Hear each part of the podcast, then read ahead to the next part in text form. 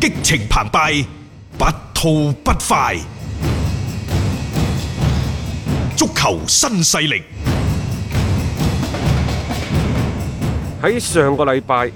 喺上海開咗嗰個聯賽嘅籌備會議嘅，因為國足又喺嗰度集訓。係喺呢個會議嗰度呢，就原先有一種講法，就係喂，乾脆今年考慮埋抗軍啦，咁樣唔降級。嗯啊，然之後呢，就喺中甲嗰度升升多兩兩隊隊出嚟，嗯咁啊十八隊，因為而家中甲都十八隊噶嘛，咁升多兩隊啫咁樣。嗯原先呢，就覺得呢一個講法呢，會唔會係足協嘅講法？嗯啊呢兩日呢，開始即係又流出其他消息，就即係對之前上個禮拜啲傳言呢作咗補充，嗯理清楚個思路。原嚟呢，呢、一個所謂中超抗軍由十六隊增加到十八隊呢，係原先嗰個職業聯盟籌備組。嗯，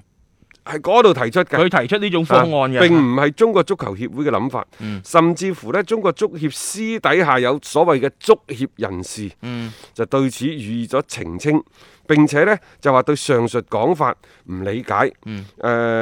大概係咁講嘅意思呢，就話如果真係有呢個抗軍嘅提議，就真係太遺憾憾啦。就有人呢，總係諗住自己嘅一畝三分地，根本就冇從中國足球嘅大局去考慮問題。嗯呢句説話誒、可以值得考究嘅。係因為佢肯定唔一定係足，肯定唔係足協嘅官方嗯嘅即睇係法，嗰個話語肯定唔係嘅，只係括弧，嗯即係雙引號嘅足協人士講。咁、嗯但係誒、呃中國足球嘅大局考慮係咩呢？唔好下下用大局嚟帶我哋，我都係覺 得，啊即係你足協啊，成日陳戌源主席都話，你係一個服務機構，嗯係嘛？係啊，但係你下下都一個服務機構，服務機構呢，你就有你嘅定位就定位服服務。務啊，下下都將自己定位係係咧中國足球嘅政策嘅制定者，下誒下都要求你哋喺大局從大局去着想。啊你覺得即係從大局着想呢個係一個服務者佢需要做嘅咩咁？咪咯，嗯你只係需要做嘅係做好你嘅服務者嘅角色嗱。所以我成日都講咧，即係講一套做一套。嗯我哋要觀其行，聽其言。嗯啊，人前佢就話我要做好服務者嘅角色。係然之後呢，換咗另一副副面孔，就係你哋聽唔聽我講㗎？嗯你哋有冇大局感㗎？係，即係我哋都係為咗足個足球嘅你成唔個覺大局得？着你唔覺想，得作為一個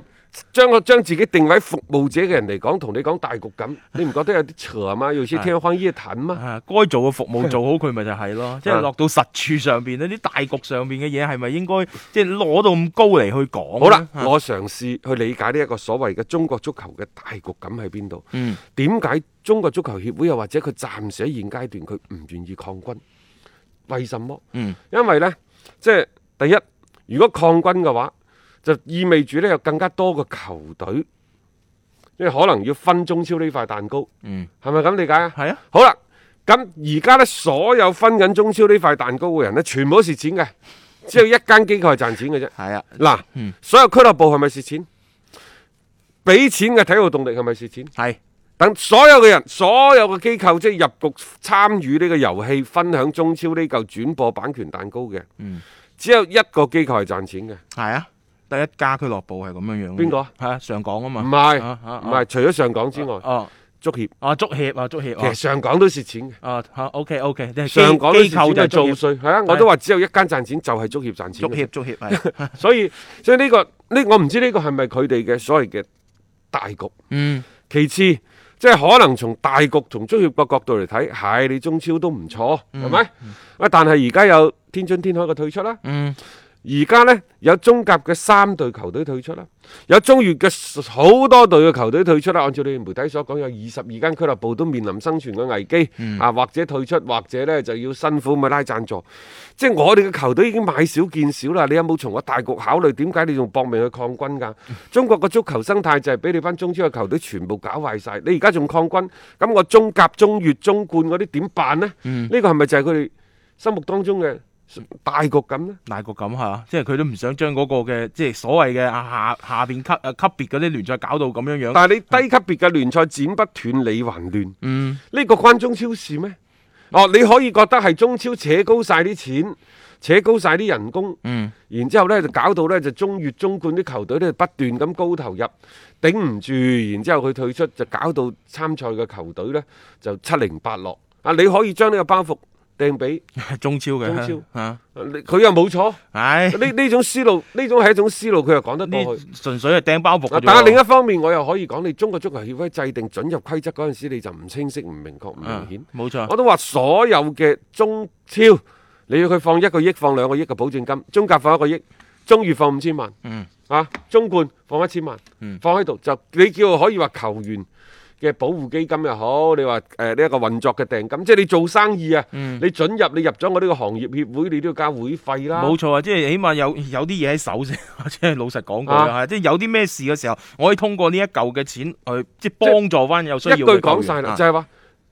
係一個所謂嘅老細嗯啊，突然間即係一拍腦袋，心口發熱，佢唉、哎不如搞隊波玩下嚟咁樣，嗯嗯哦佢就可以搞噶啦。係啊，呢個准入個門檻喺邊度？准入門檻嘅高低，呢啲就係你中國足球冇錯啊。協會應該去做嘅嘢。你當初唔做？點解俾佢咁隨隨便便就入咗嚟，然後退出嘅時候又係咁隨意呢？ 仲有一樣嘢，我始終覺得呢，就話誒、呃你覺得而家中超抗兩隊波，會唔會影響中超嘅競賽嘅水準呢？或者係整體嘅觀賞水準呢？到底係中超抗咗兩隊波之後，對呢一個整體水準嘅影響大，抑或你嗰啲咩 U 廿三嘅政策嘅影響大嘅？嗯，咁我覺得 U 廿三影響大啲係咪喎好啦，啊，多兩隊波上到嚟，實際上呢，就會唔會令到俱樂部嗰個整體投入運營嘅錢會少咗呢？甚至乎中超有二十隊嘅時候，你淨係降兩隊，嗯甚至乎降一隊，即係大家嘅補組壓力冇咁大嘅時候，嗯佢會唔會個投入隨之而少呢？去除泡沫有好多種方式方法，嗯大家都承認中超係有泡沫嘅，好大嘅泡沫。嗯所以你就有工資帽，你就有轉會帽。啊，我話其實最好有效嘅辦法，中國足球最需要休養生息嘅辦法就係、取消升降級，嗯五到八年、五到十年之內取取消升降級。嗯又或者呢，就以數量個數量比啊。嗯，如果你有十八隊波，有二十隊波，我淨係降一隊，嗰一隊倒數第二嗰個打附加賽。係即係相對壓力冇咁大啊嘛，即係對於呢啲球隊嚟講啊啊，又或者你降兩隊，第三隊打附加賽都係得嘅。啊，因為令到呢啲球隊佢唔需要話真係短時間裏邊，特別咧佢要為咗保組咧，佢抌好多嘅一啲投入入去，但係佢其實有時係幾鋌而走險嘅一種嘅方法嚟，但係佢不得不咁做，因為即係你都知道保組其實冇十個八個億，而家喺中超嚟講係即係基本上係唔成事嘅。我同你講呢，而家中超嘅投入產出比呢，大概係一比三。嗯就係話你投入三蚊，嗯，可能你收一蚊，哦，頭三蚊即係你睇收一蚊中超啊，嗯誒誒、你睇廣州恒大係咁，其實上港算啦話我哋唔講，因為其他都唔係上市公司，包括中黑國安啊、嗯山東狼泰山啊，佢都唔係，但係實際上係差唔多嗯。亦就話你投入咗三蚊雞，你大概可以收一蚊到啦。嗯，啊呢、個就即係嗰個成個比例啦啊，即係你嗰度咪投入三十個億，你咪賺賺十十個個億億。係咯，係咁計翻條數上下係我啦算你投入兩蚊賺一蚊啦，嗯嗯嗯你都蝕錢嘅蝕啦，啊！所以中超係蝕住錢嚟嚟去做㗎。好啦，咁你而家話誒希望中超以後三到五億可以實現保級，嗯呃有機會嘅，三到五億可以係實現保級嘅，嗯但係佢保級嘅前提係佢都要蝕錢㗎，係啊，即係佢作為背後嘅母公司，佢每年就算三到五億，嗯你連埋自己啲錢，即係賺嘅錢抌入嚟，你每年係咪要抌兩到三億啊？嗯，即係話俾你聽，你就一定要抌噶啦。你呢俱個樂字部可唔可以中小型俱樂部可唔可以揾一到兩億先？嗯難啊，中小型俱樂部啊，如果你下下都係富力嗰個入場人數，嗯喂，佢係靠比賽嘅收入。當然啦，喺中超嗰度係有錢分嘅，嗯中超嗰度分六千萬到八千萬。嗯嗯，照計咯。咁其他啲比賽啊裝備嘅贊助呢，好少啊，嗰啲嗰啲即係你贊助廣告嘅贊助，嗰啲錢啊啊，中超嗰啲廣告嘅贊助有百分之八十係嚟自母公司嘅。冇公司係啊，冇錯啊，即係佢自己抌翻落去自己嘅啊嗰笪嗰你笪地嗰方你嗰度啲乜嘢灣乜嘢灣乜嘢畔嗰啲，即係嗰啲心口嗰啲，全部房地自己產有嗰啲嚟係㗎咪自己有？係啊，係咪左袋入右即袋係？收得幾多啊？佢唔同項目公司，啊就可能有啲股東都唔同，你係可以將佢理解為呢真係一個廣告嘅贊助，但係嗯嗰個算係友情贊助定係俾面派對啦？冇錯啦啊！呢個大家啊自己去考 OK，究翻。你啊再同我講比賽日嘅收入，我都費事聽。 嗰個收入真係好少嘅，好少，因為就算入場係咁多，有幾多真真正正係即係啊真金白銀咁樣去花喺呢上邊嘅呢？我哋啲招待票真係比比皆是㗎，所以即係你可以睇到，其實你靠呢一忽嘅收入，其實俱樂部基本上你唔使旨意，咁你每年你就有數計㗎啦，就係、嗰個轉播分成嗰六千零萬，咁再加埋個 K 框嗰啲，你真係要達到一個億，其實好多都係掹我算你一億五千萬，係啊，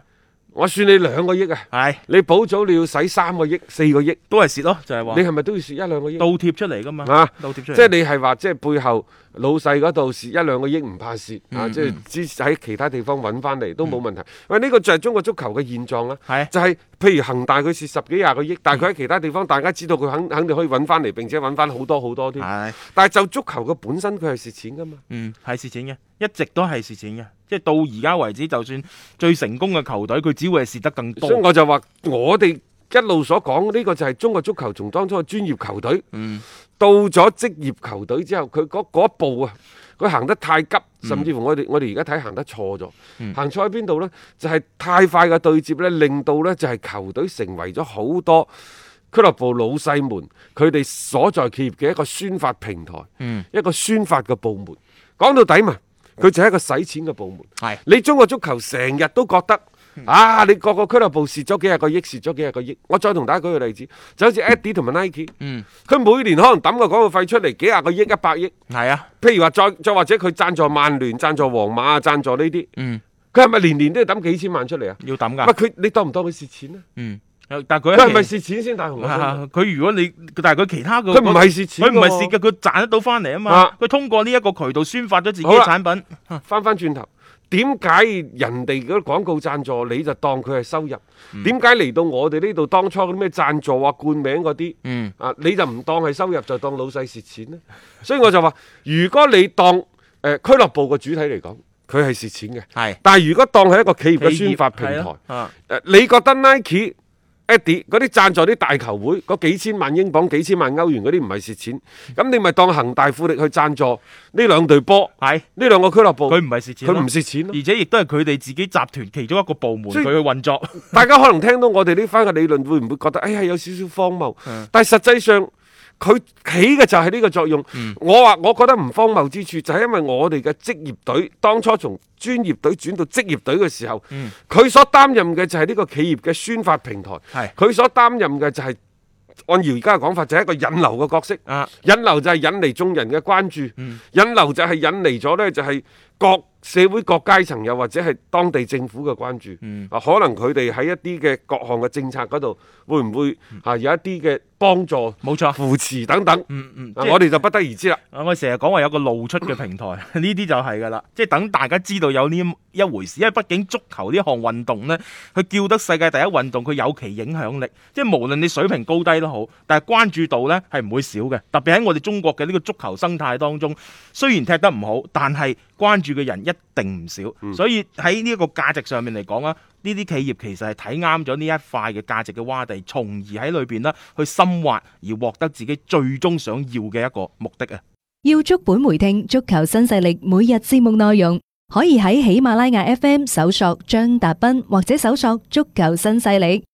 另外，仲可以搜索微信公眾號張達斌，添加關注，了解斌哥每日更新嘅公眾號內容。短視頻內容方面，抖音搜索廣州粵語傳媒或者斌哥廣播，都可以睇到足球新勢力嘅精彩內容。